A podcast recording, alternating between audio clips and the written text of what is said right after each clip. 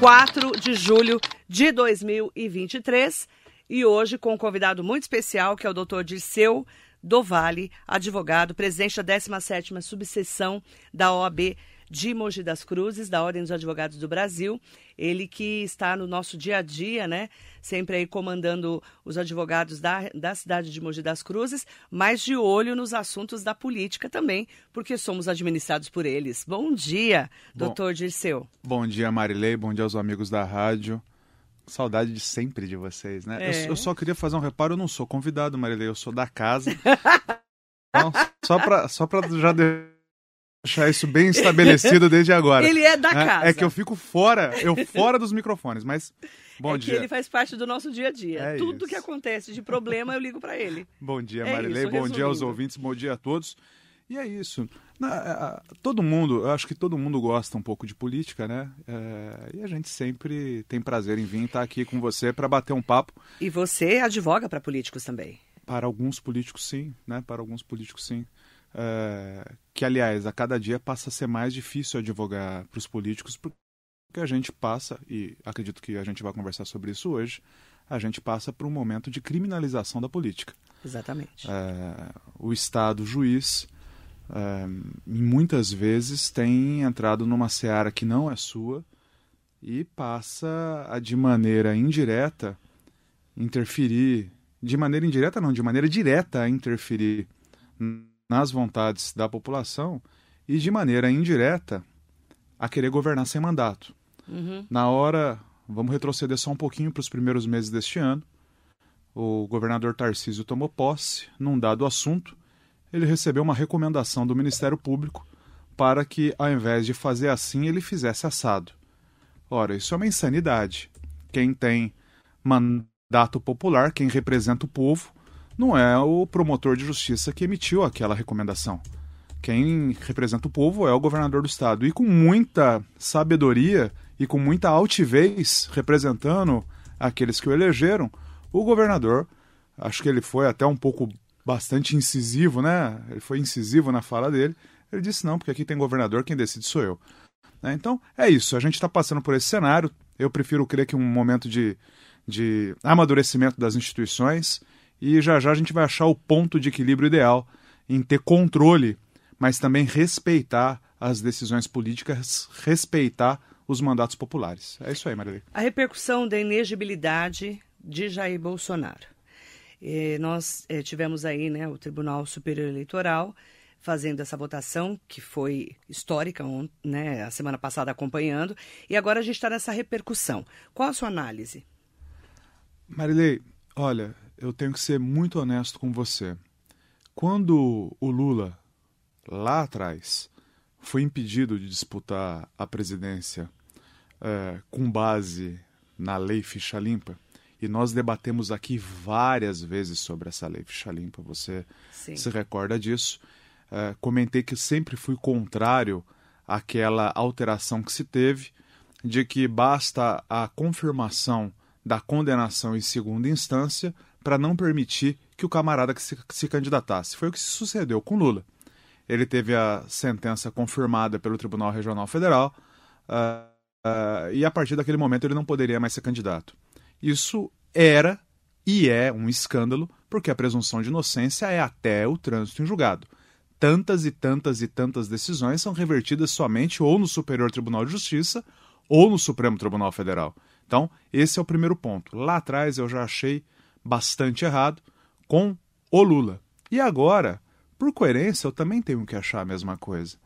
Vamos, vamos tentar, de uma maneira bem simples, é, explicar superficialmente o que, que é a justiça eleitoral. A justiça eleitoral ela deve agir, no meu sentir, e aqui eu não, tô, não sou especialista em direito eleitoral, tá, Marilei? Mas no meu sentir, a justiça eleitoral ela só pode entrar em ação durante o processo eleitoral ou quando tem alguma finalidade eleitoral. A entrevista que o, a entrevista, a reunião que o ex-presidente Jair Bolsonaro fez com os embaixadores, que foi, vamos dizer assim, uh, o nó górdio que culminou nessa ação, a questão que culminou nessa ação, essa reunião foi feita em junho. Não tinha registro ainda de candidatura. Ele não era ainda candidato. Se algum erro, se algum equívoco, se algum desmando, se alguma ilegalidade ali foi praticada, poderia ter, ser discutida em palco outro que não o da Justiça Eleitoral. Se eu ofender um dado candidato, que nós sabemos que vai ser candidato, fora da época eleitoral, fora do processo eleitoral, a competência para apurar o crime vai ser da Justiça Comum. Calúnia, difamação, injúrio, o que for. Agora, se for dentro do processo eleitoral, isso precisa ser estabelecido. Aí sim, a competência passa a ser da Justiça Eleitoral. Não estava dentro desse tempo para ser competência da Justiça Especializada. Isso que eu acho que precisa ser estabelecido, na minha ótica, foi uma ginástica mental que foi realizada. Lá atrás, o que fizeram com o Lula, no, na, no meu sentir, repito, insisto, foi errado. E agora o que fizeram com Bolsonaro também foi errado. Porque tira da população no futuro a oportunidade de escolher quem são seus nomes. Tira um player, né? um, um, um, grande jogador, entre aspas, evidente, porque a gente não pode reduzir a política a uma, uma mesa verde de carteado, tira um grande jogador, entre aspas, repito, da, do cenário por via indireta. Isso não me parece certo, Marilei. Trazendo agora a repercussão de uma grande entrevista. Ontem foi a primeira entrevista que o Jair Bolsonaro deu como depois da inegibilidade para a Jovem Pan, que bateu recorde de audiência. Durou uma hora e onze minutos. O ex-presidente afirmou que não vê no cenário político brasileiro atual alguém que possa assumir a sucessão do seu projeto político na direita. Disse, abre aspas, não tenho nome ainda com conhecimento do Brasil todo para fazer o que eu fiz ao longo desses quatro anos. Estou na UTI, mas não morri disse Bolsonaro. Questionado sobre quem o apoiaria nas próximas eleições presidenciais, Bolsonaro respondeu que ainda não está morto politicamente. As opções citadas pelos entrevistadores foram as supostas candidaturas de Michele Bolsonaro, a esposa, né? E também de Tarcísio de Freitas, do Republicanos, que é o governador que trabalhou com ele, foi ministro dele e é o governador do estado de São Paulo, inclusive que vem hoje para Ferraz de Vasconcelos inaugurar a favela dos Sonhos em Ferraz. Aí, abre aspas, eu estou na UTI, eu não morri ainda, não é justo já querer dividir o meu espólio. Bom, eu acho a, a fala do Bolsonaro, com todo o respeito, um, um culto ao eu tremendo também. Como se só ele tivesse condições de personificar o que a gente convencionou aqui chamar de direita. Né? Porque no Brasil é uma loucura, Marilei. Tem gente que fala de direita, mas você olha o camarada, ele é tudo, menos direita. E tem gente que fala que é de esquerda, mas você olha o camarada, ele é tudo, menos esquerda. Aqui os conceitos são bastante confusos. As pessoas acabam se confundindo se sou Muito. de direita ou se sou de esquerda. Então é mais fácil falar se é bolsonarista ou se é lulista. Lamentavelmente, uhum. acaba sendo uma escolha pessoal, não uma escolha ideológica, uma escolha programática. Acaba sendo uma escolha pragmática e de simpatia, não programática. Bom, é, Fernando Pessoa dizia que o homem é um cadáver adiado, né? Porque o nosso, o nosso futuro é, é morrer, não tem jeito, né? Isso é o, é, é, é o fim, é inefável que isso vai acontecer conosco. Talvez o Bolsonaro é, tenha razão. O Lula, é, vamos, vamos colocar assim, deu a volta por cima. Né? Teve, todo aquele trâmite, ele conseguiu judicialmente demonstrar que houve certo ou errado, mas dentro do processo ele conseguiu que houve uma interferência por parte da Procuradoria da República e do então juiz Sérgio Moro que combinavam as suas ações, né? O The Intercept revelou isso, nós já conversamos sobre isso numa outra oportunidade e deu a volta por cima. Talvez ele também consiga. Está se desenhando, Marileia, acho que isso era conveniente a gente comentar, está se desenhando no Congresso Nacional uma anistia. Sim. A anistia ela tem um caráter político, uhum. eminentemente político. Né? Nós temos três instrumentos, né? a anistia, indulto e a graça, que é individual. A graça, inclusive, envolveu aquele Daniel Silveira, aquele deputado. Escandalosamente, no meu sentir, foi revogada a graça concedida pelo presidente da República. Não entro no mérito se deveria ou se não deveria, uhum. mas poder presidencial que não precisa de justificativa, ele pode dar graça para quem ele bem entender. E me trouxe espécie, me surpreendeu lá atrás o Supremo ter, lá atrás não, pouco tempo atrás, Sim. aliás, ter dito que isso era ilegal. Agora eu quero ver a anistia. Como que vai ser? Me surpreendeu também porque eu vi a lista daqueles que já assinaram uhum. e muitos nomes do próprio partido dele ainda não constavam Exatamente. a assinatura. Se isso se concretizar lá no futuro e ele for anistiado, ele volta a disputar normalmente. Porque uhum. tem uma diferença, Marilei. A graça não apaga os efeitos secundários de uma pena criminal ou de uma cassação, etc., enfim, o que for. Mas a anistia, sim. A anistia zera. Passa a régua e é como se a pessoa nunca tivesse tido qualquer problema. Se isso se suceder, se pelo parlamento for derrubado uh, essa, essa condenação da justiça eleitoral, ele volta sim a ser um player, ele volta sim a ser um jogador. Vamos ver como que vai Isso estar o Brasil acontecer. até lá. Agora, ele dizer que não tem outras pessoas com condição de representar o Brasil, ora, eu acho que o governador Tarcísio é, Freitas, que não é paulista, que é. veio para cá, é carioca, carioca. veio para cá é, sem conhecer, digamos a verdade, uhum. né, sem conhecer o estado de São Paulo em suas minúcias, uhum. né, poderia conhecer porque trabalhou em Brasília, o, o macro, mas tem mostrado um bom governador, tem mostrado boas ações, formou uma equipe é, boa ao lado dele. Então, eu acho sim que tem outros nomes, e eu acho sim que é necessário que as lideranças, seja em qual patamar for, federal, estadual, municipal, permitam que rode, permitam que oxigene, porque a política tem que ser oxigenada, não pode ser sempre as mesmas pessoas, né? Há que ter uma oxigenação, há que ter uma troca. E isso é salutar.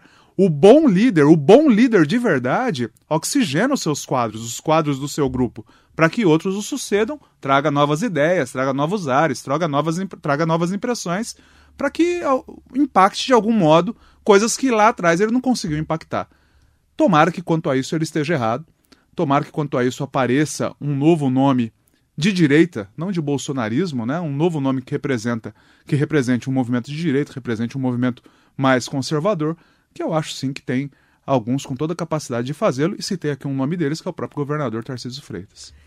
E tem um destaque também, a gente tem falado muito sobre o censo do IBGE, e três cidades aqui da região, Arujá, Guararema e Suzano, segundo os dados do Instituto Brasileiro de Geografia e Estatística, subiram a população, né? subiu o número de habitantes. Por causa disso, o número de vereadores pode subir nessas três cidades. E aí também muda a dinâmica da política na região do Alto Tietê.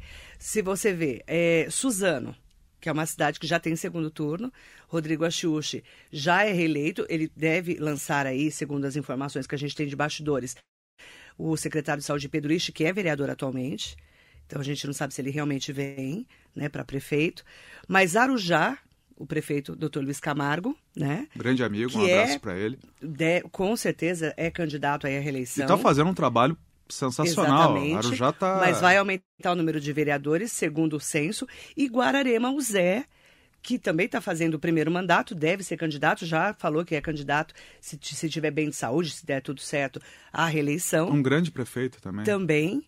E aí nós temos três cidades que nós podemos ter o número de vereadores aumentados. É interessante porque muda a correlação de forças também a Câmara, né? Marilei, é, eu, eu, eu acho que a democracia, o palco para discussão sempre é tão salutar, sempre é tão bacana. É, eu só questiono algumas coisas e não numa cidade, noutra, ou noutra, ou noutra. E quando eu falo da realidade de Mogi das Cruzes, eu falo porque é aquela realidade que é próxima de mim. Sim, estamos aqui, é, né? É aqui que, que, que, eu resido, a minha residência é em Mogi das Cruzes, aqui que é o escritório, meu escritório é aqui em Mogi das Cruzes, eu nasci aqui. Né? Então, é, bom, sempre é bom ter um maior número de representantes. O grande problema é o custo que isso traz. Ah, mas o custo já está previsto constitucionalmente. Está previsto constitucionalmente, mas também está previsto que se o Poder Legislativo não gasta aquele dado valor, aquele dado valor é devolvido para os cofres do Poder Executivo para que ele possa implementar ações de interesse do município. Uhum. Vamos pegar, eu estava batendo um papo com, com um amigo que foi vereador, inclusive aqui em Mogi. Você pega 23 vereadores, cada vereador tem cinco assessores. Marilei, não cabe dentro do gabinete do vereador cinco pessoas, não tem espaço para pôr cinco mesas lá. Então, e essas coisas que são bastante, bastante erradas no custo dos vereadores. Bom, mas você tem razão. Na hora que você muda o patamar, o número de parlamentares numa cidade, você traz um equilíbrio maior, porque vai ter uma maior representatividade. Onde não se conseguia ter um vereador do Partido Verde, por exemplo, vai passar a ter. Vai ter um, uma representação. Onde não se tinha um vereador de esquerda, do Partido dos Trabalhadores, do PSOL, enfim, de onde for, vai passar a ter. E isso é salutar. Né? Eu, essa mudança que começa embaixo, ela é sim salutar, você tem toda a razão. Agora, vamos ver o que, que vai acontecer. As câmaras têm que aprovar também. Né? Vamos é, ver se as câmaras. Tem todo um trâmite. Tem né? todo um trâmite. As câmaras têm que aprovar, porque existe um limite mínimo e um limite máximo. Sempre, sempre, sempre, por coincidência, eles optam pelo limite máximo. Mas não há uma Câmara que opte pelo limite mínimo. Né? Uhum. Tem esse dado também. Mas põe aí, anota aí, você vai ver que vai concretizar. Eles vão aumentar o número de, de, de vagas, sim. Já já a gente vê isso. E Arujá podem ter número de vereadores. E com isso, veja, eu não sei a estrutura física de Suzano, de Arujá, se o prédio comporta, por exemplo, um ou dois gabinetes a mais. Se não comportar, já vejo o custo também, não só em pessoal, mas o custo em abrir uma licitação, fazer um, uma extensão, fazer uma estrutura. E se não comportar no terreno? E se não comportar no prédio, se for um prédio histórico, por exemplo? Olha também o, o, transtorno que acaba sendo essas mudanças. Verdade. Muda até mesmo, além do orçamento, a estrutura das, das câmaras, Sim. porque todo vereador tem, tem que ter acesso ao mesmo espaço. Exatamente diferenciado aí do presidente da Câmara, geralmente, que tem uma sala da presidência. Uma sala um pouquinho, rela, bem relativamente Até diferente é tamanho. Líder, da, né, daquele poder. Sim, né? naturalmente. Que vai girar depois. Né? Naturalmente, né? naturalmente. Sidney Pereira, muito bom dia. Bom dia para o Hugo Max, Marinê Soares Costa Neves, Stanley Marcos, o professor Johnny Matos, que é do CREA São Paulo, engenheiro. Bom dia, Marilei, doutor Dirceu. Aproveito para agradecer o doutor Dirceu e a OAB de Mogi pela acolhida no evento da Inspeção Predial. Muito obrigado. Nós que agradecemos a presença dele. Foi um, um evento, foi um sucesso. É, estiveram lá tanto ele representando o CREA, como o arquiteto Cláudio representando o poder público. Né? Secretário, né? né? Secretário municipal. Os dois, duas capacidades tremendas, encantaram lá na OAB. É interessante porque a OAB é uma casa do advogado ligada à comunidade, é isso? Então, na, na verdade, o nome da casa do advogado é Casa da Advocacia e da Cidadania. Casa da Advocacia é. e da Cidadania. Evidentemente, evidentemente, a Ordem dos Advogados ela tem uma função primeira, pelo menos na minha percepção. Eu só posso, de alguma maneira, me atrever a me ocupar de assuntos outros que não o da advocacia quando os da advocacia estiverem minimamente bem encaminhados para a gente poder se ocupar dessas questões de cidadania, porque senão é casa de ferreiro e espeto de pau. Exatamente. Pô, mas você quer cuidar de cidadania, você não cuida nem do seu espaço, você não cuida, enfim. Mas essa é a característica da Ordem dos Advogados. No artigo 44, inciso 1 do Estatuto da OAB, está lá quais são as atribuições da entidade. É, nos termos da lei, não é cuidar só do sistema de justiça, não é cuidar só dos advogados, Marilei. Tem esse lado que é muito importante também. Tem um destaque também que eu gostaria que o, o doutor Dirceu do Vale comentasse, porque me mandaram aqui, eu até achei interessante, porque a gente está numa fase é, diferenciada de, de, tudo, né? É, aqui em Mogi das Cruzes começaram já os mototáxis, tá. né? Já colocaram nos aplicativos, que é uma mudança aí do Uber do 99 para o motorista de táxi é, é, o motoboy taxista, né? O moto, motociclista, eles não gostam de chamar de motoboy. Sim. Taxista. E é, só que a legislação ainda não existe em Mogi. Só que isso é uma, um avanço do dia a dia. Como que você enxerga é, essas mudanças que aconteceram na nossa vida, dos aplicativos inclusive, em relação ao trabalhador, por exemplo, os, os entregadores do iFood? Essa é uma pergunta que chegou aqui do pessoal que é mototaxista. Então, por exemplo, ó, o, o, olha só que interessante. A Fátima e o marido estão comentando aqui, o José Carlos. É, Marilei, pergunta para o doutor Dirceu do Vale como funciona nesse momento em que estamos aguardando uma legislação da cidade, mas já estamos atuando. Bom. Olha que interessante. Em direito administrativo, em direito administrativo, é preciso ter uma regulamentação é, é diferente dos outros ramos do direito, em que se não há proibição, há uma permissão.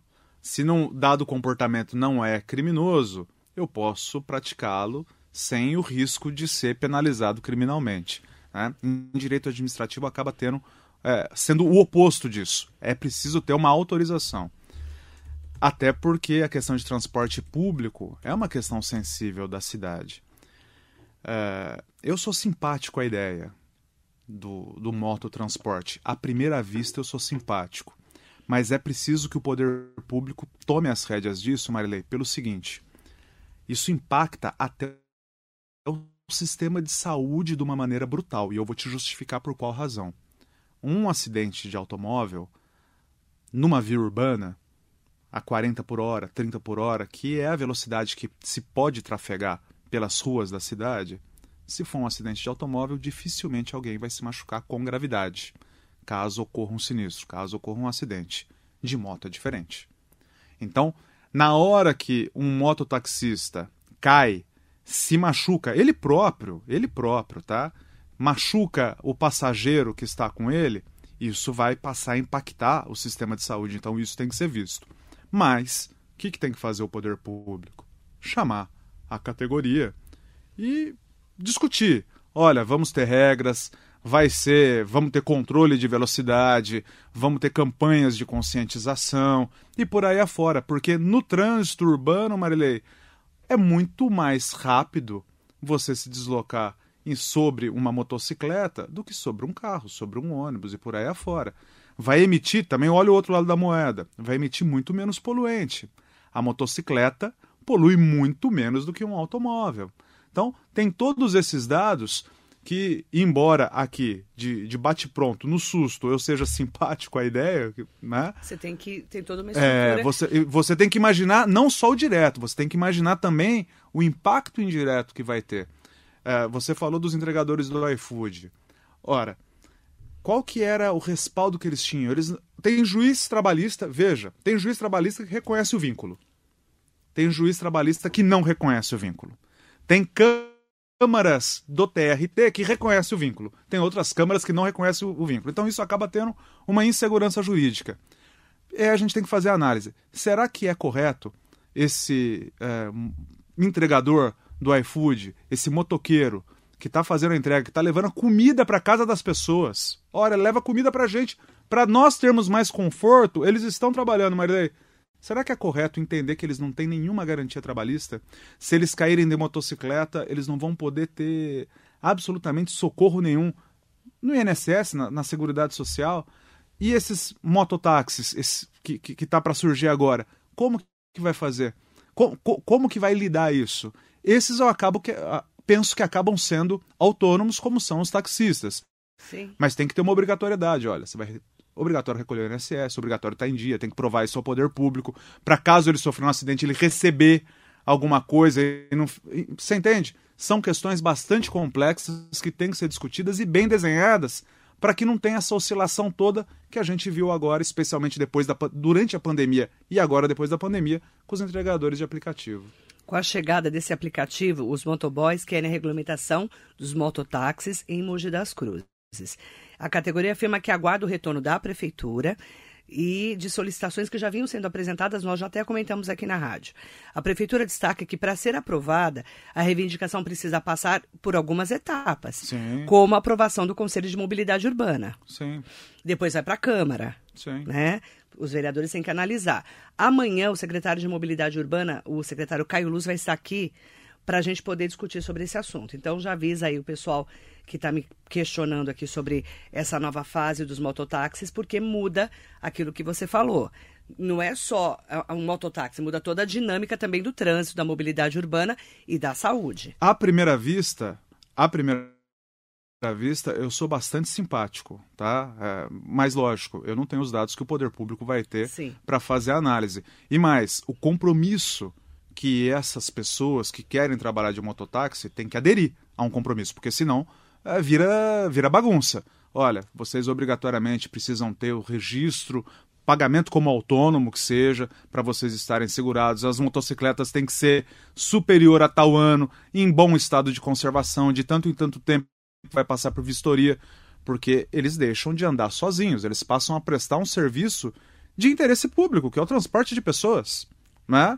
É só vocês verem que o táxi, é, quem, quem distribui as licenças de táxi é o poder público, é, é a administração municipal. Existe um processo licitatório para isso. Nas, nos, nos mototáxis não pode ser diferente. Quantos anos de habilitação? Você pegar um mototáxi de 30 anos, por exemplo, que já tem alguma maturidade para transportar pessoas, que já tem alguma maturidade, não, que tem que ter maturidade, 30 anos, meu Deus, é uma coisa.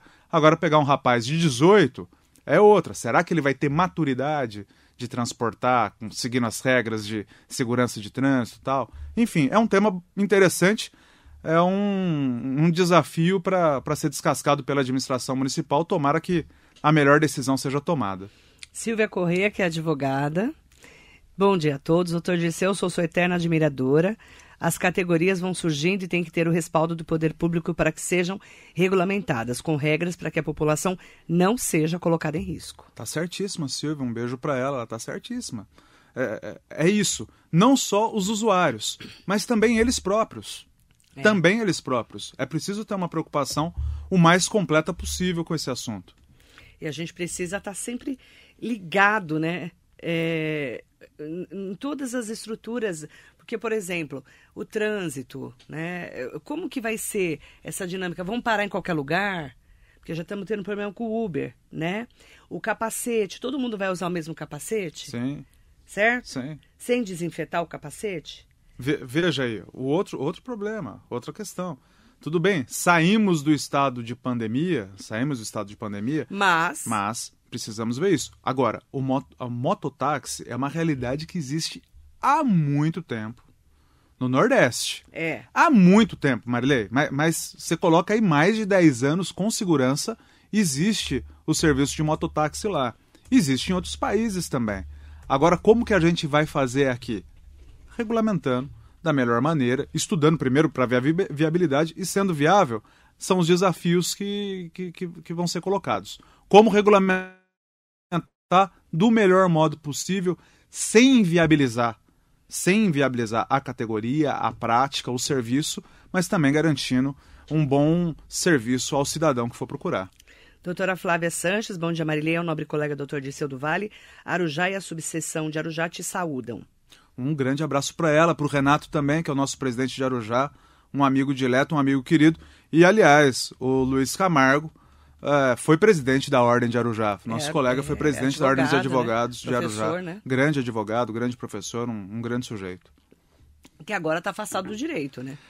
É que é incompatível, não né? Como, né? Não, é por lei é não incompatível, pode, né? não pode. É, ele teve que sair do escritório dele, inclusive. Prefeito, vice-prefeito, membros da mesa diretiva da Câmara, da Câmara Assembleia, etc., é, tem, que se, tem que se recolher, não pode exercer a advocacia. Interessante, né? É. Quando a gente fala em nessa estrutura, alguns cargos não são compatíveis. Sim. Sim, Interessante. Sim. Eu quero mandar bom dia também para Claudete Correia, mandando um bom dia especial, para Mariso Meoca, o Arsênio José Almeida também que está aqui com a gente, acompanhando a entrevista com o doutor Disseu do Vale. A Karine Cajueiro, bom dia, doutor. Qual o limite da, do, da liberdade de expressão? Porque senão todo mundo diz qualquer coisa que ofende o outro e está tudo bem. Que limite é esse? O limite, qual o nome dela? É Karine. Karine, o limite é o bom senso. Não existe direito absoluto, tá? Aponta os estudiosos do direito constitucional, Karine, Karine, né? É. Karine, que o único direito absoluto que existe é o dignidade, da dignidade da pessoa humana. Tanto que nos Estados Unidos, em que se tem pena de morte em alguns estados, se preocupa, e é um paradoxo isso, que a pena tem um mínimo de humanidade ao ser executada. Ou seja, não pode mais se, se matar por eletrocução, por uhum. enforcamento, etc. e tal. Né? Então, o único supra-princípio seria a dignidade da pessoa humana. No caso concreto que vai se verificar se prepondera a liberdade de expressão ou o direito à privacidade. No caso concreto que vai se verificar se, se prepondera a liberdade de expressão ou o direito à informação. Isso vai depender do caso concreto. Qual que é o interesse público? Por exemplo, a Marilei divulgar uma dada notícia envolvendo um político, que é uma pessoa exposta publicamente, tem relevância. Mas essa mesma informação, se for de uma pessoa que não é política, não tem relevância. Num caso, é lícito, e no outro, ilícito. Então veja que vai acabar dependendo do caso concreto, vai ter um quê de casuísmo aí. É, é, é assim que funciona. Os, existem círculos de proteção. Uma pessoa que não tem vida pública, ela tem um círculo de proteção mais, mais denso. Agora, quem é político, quem tem atividade pública, o círculo é menos denso. É, em linhas gerais, eu acho que dessa maneira Doutor Gessel é do Vale, a gente tem falado muito quando uh, acontecem eleições, principalmente nos últimos anos com rede social, que a gente acompanha muito. Agora com a inteligência artificial vai ter que ser mais cuidadoso ainda, né? Porque você consegue é, fazer a voz de qualquer pessoa hoje. E colocar na, nela falando. Exatamente. Se você pegar algum menino que, que saiba mexer minimamente, não precisa ser um gênio, um expert, não, viu, Marilei? Tem que tomar um cuidado. Essas ferramentas que existiam antes no submundo da internet de se colocar as palavras na boca de uma pessoa passou a ser uma realidade e está com acesso Exatamente. assegurado para qualquer um na internet. Se pegar um dado texto, a pessoa tendo a sua fala durante alguns minutos, já tem o seu timbre vocal, etc, etc, consegue colocar uma fala para uhum. você. E aí, para descobrir que foi uma montagem, só com perícia. Só que às vezes o estrago já está feito. E Esse aí, é um desafio agora, viu? Vai ser um desafio para agora. Essa eleição é. de 2024 para vereadores e prefeitos do Brasil vai ser um grande desafio. Vai ser um desafio. Eu tenho visto analistas, especialistas em inteligência artificial já comentando sobre isso. Agora, quem se presta a esse tipo de papel, e infelizmente muitas pessoas se prestam, algumas de forma intencional, covarde, criminosas, se escondendo atrás é, vamos colocar assim, do sigilo que a internet permite, do que o computador permite. Né? Tem tantas pessoas que criam perfis falsos para disseminar o ódio, disseminar é, a bile, disseminar exatamente. a desinformação, disseminar o ataque às pessoas que ele não tem simpatia ou que ela não tem simpatia. O que é uma coisa para ser explicada pela psicologia, assim, porque é assustador é. como tem gente desocupada que se presta a esse tipo de coisa. Bom, além desse ponto que a gente vê dos que intencionalmente fazem, se prestam a esse papel, também tem aqueles que divulgam sem querer. Não é? Divulgam uma dada notícia achando que é verdadeira na inocência e, e por aí afora. Um vídeo achando que é verdadeiro. Agora vai ter esse desafio, sim, Marilei. Vai ser uma eleição vai. diferenciada. Vai.